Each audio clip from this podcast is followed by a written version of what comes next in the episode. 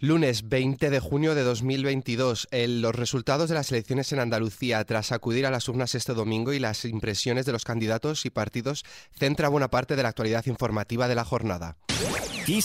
Noticias El Partido Popular gana las elecciones en Andalucía y lo hace por mayoría absoluta por primera vez en la historia de esta comunidad. Juanma Moreno obtiene 58 escaños, historia para Andalucía, como ha dicho el propio Moreno Bonilla. Ha superado los 32 escaños que habría conseguido en las elecciones anteriores. Moreno agradece a los andaluces esta victoria. Gracias Andalucía. Gracias, gracias. Muchas gracias. Me vais a permitir que empiece agradeciendo a lo que son mis jefes. Y mis jefes no son otros que los 8 millones y medio de habitantes que hay en Andalucía. Gracias, gracias por la confianza. Además de dar las gracias, pide mantener la humildad que ha caracterizado al partido en toda su historia. Hemos perdido muchas elecciones, muchas. En el PP de Andalucía hemos estado entrenados, pero bien entrenados en perder elecciones. Y siempre hemos aceptado el resultado con humildad, con serenidad y con mucha sensatez por muy duro que sea. Yo os pido ahora que en esta contundente victoria que hemos tenido hoy, que no es una victoria solo del PP, sino una victoria de toda Andalucía, seamos también serenos, seamos humildes también a la hora de ganar, porque esa es nuestra seña de identidad, esa es nuestra forma de entender la política y la vida. El PSOE se queda en el puesto de principal opositor, conformándose con 30 escaños, tres menos de los que tenía.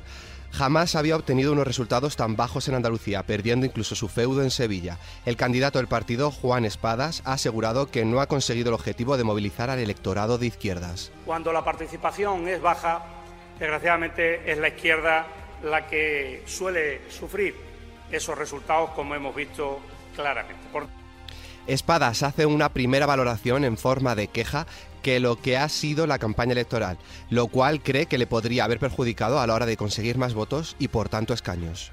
Hemos tenido tan solo siete meses para conformar un proyecto político, una alternativa desde la oposición al gobierno del señor Moreno y nos hemos enfrentado sin duda también a un presidente que no ha dudado en usar toda la maquinaria de propaganda de la Junta de Andalucía durante tres años y medio para ir construyendo y condicionando no solo la opinión pública de los andaluces, sino un relato que a nuestro juicio no se corresponde con la Andalucía real.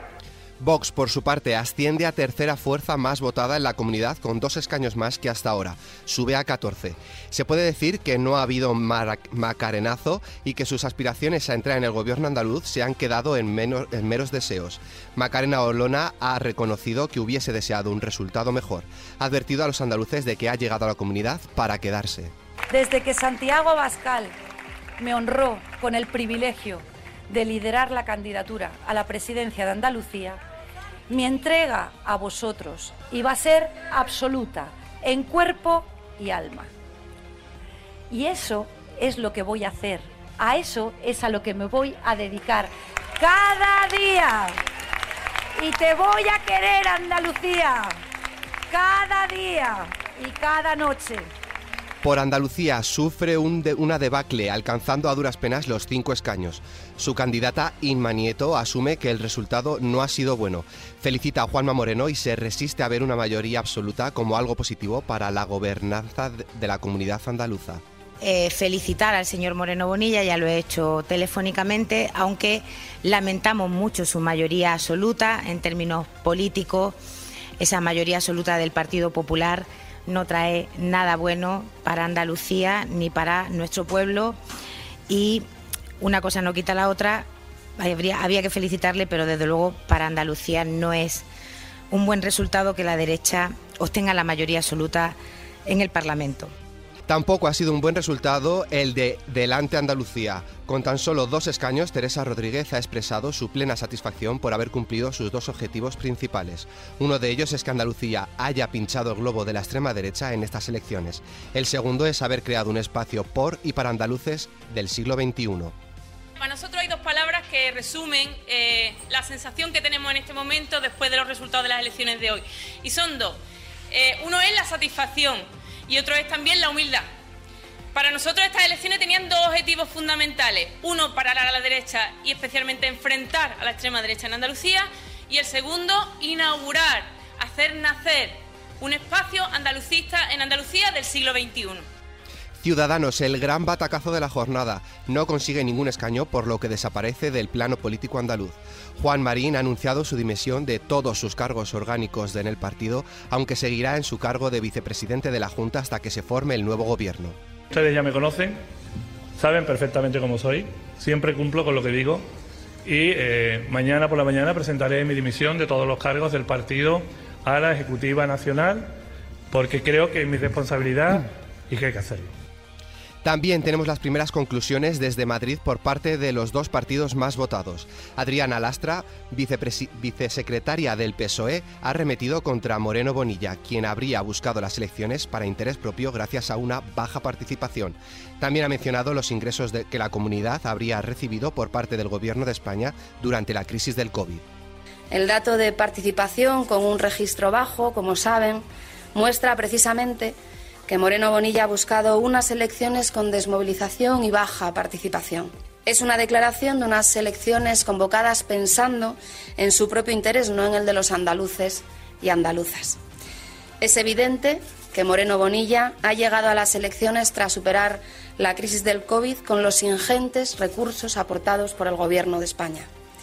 Lo que vemos hoy en Andalucía es básicamente lo mismo que se ha producido en todas las elecciones posteriores al COVID.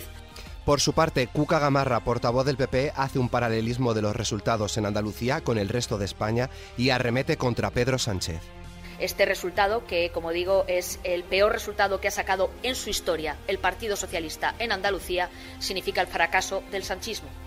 Y esto creo que eh, es una lectura que todo el mundo hace y eh, lo que evidencia es que cuando lo que ha conseguido el respaldo mayoritario de los andaluces con una mayoría absoluta es justo la manera antagónica de gobernar a la que tiene Pedro Sánchez, significa que los españoles quieren una cosa bien diferente. Mientras tanto, fuera de nuestras fronteras, más elecciones.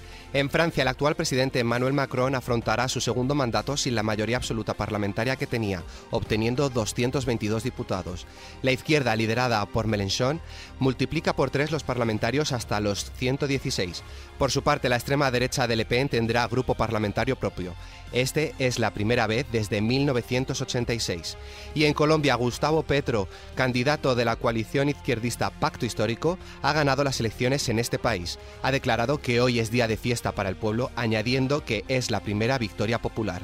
Ya ha recibido las felicitaciones por parte del resto de mandatarios de América Latina. Más cosas, todos los vuelos desde Bruselas anulados este lunes por una huelga. Ismael Arranz. Todos los vuelos cuya salida estaba prevista para este lunes desde el aeropuerto de Bruselas han quedado anulados en razón de una huelga nacional convocada por los sindicatos en favor del poder adquisitivo. En cambio, sí que se mantienen las llegadas al aeropuerto de la capital belga. El aeropuerto insta a los pasajeros a no acudir hasta sus instalaciones y a reprogramar sus vuelos contactando con las correspondientes aerolíneas. El aeropuerto ha afirmado que el martes pueden producirse largas esperas debido a la reprogramación de los vuelos cancelados el lunes. Y terminamos con la predicción meteorológica. La semana comienza con cielos poco nubosos o con algunos intervalos nubosos en general, aunque con precipitaciones en Galicia y área cantábrica. Las temperaturas máximas pueden superar los 35 grados en el Valle del Ebro, puntos del interior sureste y Mallorca. El lunes estará nuboso cubierto con precipitaciones en Galicia y Cantábrico, nubes y claros en el resto del país. Con esta noticia nos despedimos por hoy. La información continúa puntual en los boletines de XFM y, como siempre, ampliada aquí en nuestro podcast XFM Noticias, con Cristina Muñoz en la realización e Ismael Arranz en la redacción. Un saludo de Álvaro Serrano, buen inicio de semana.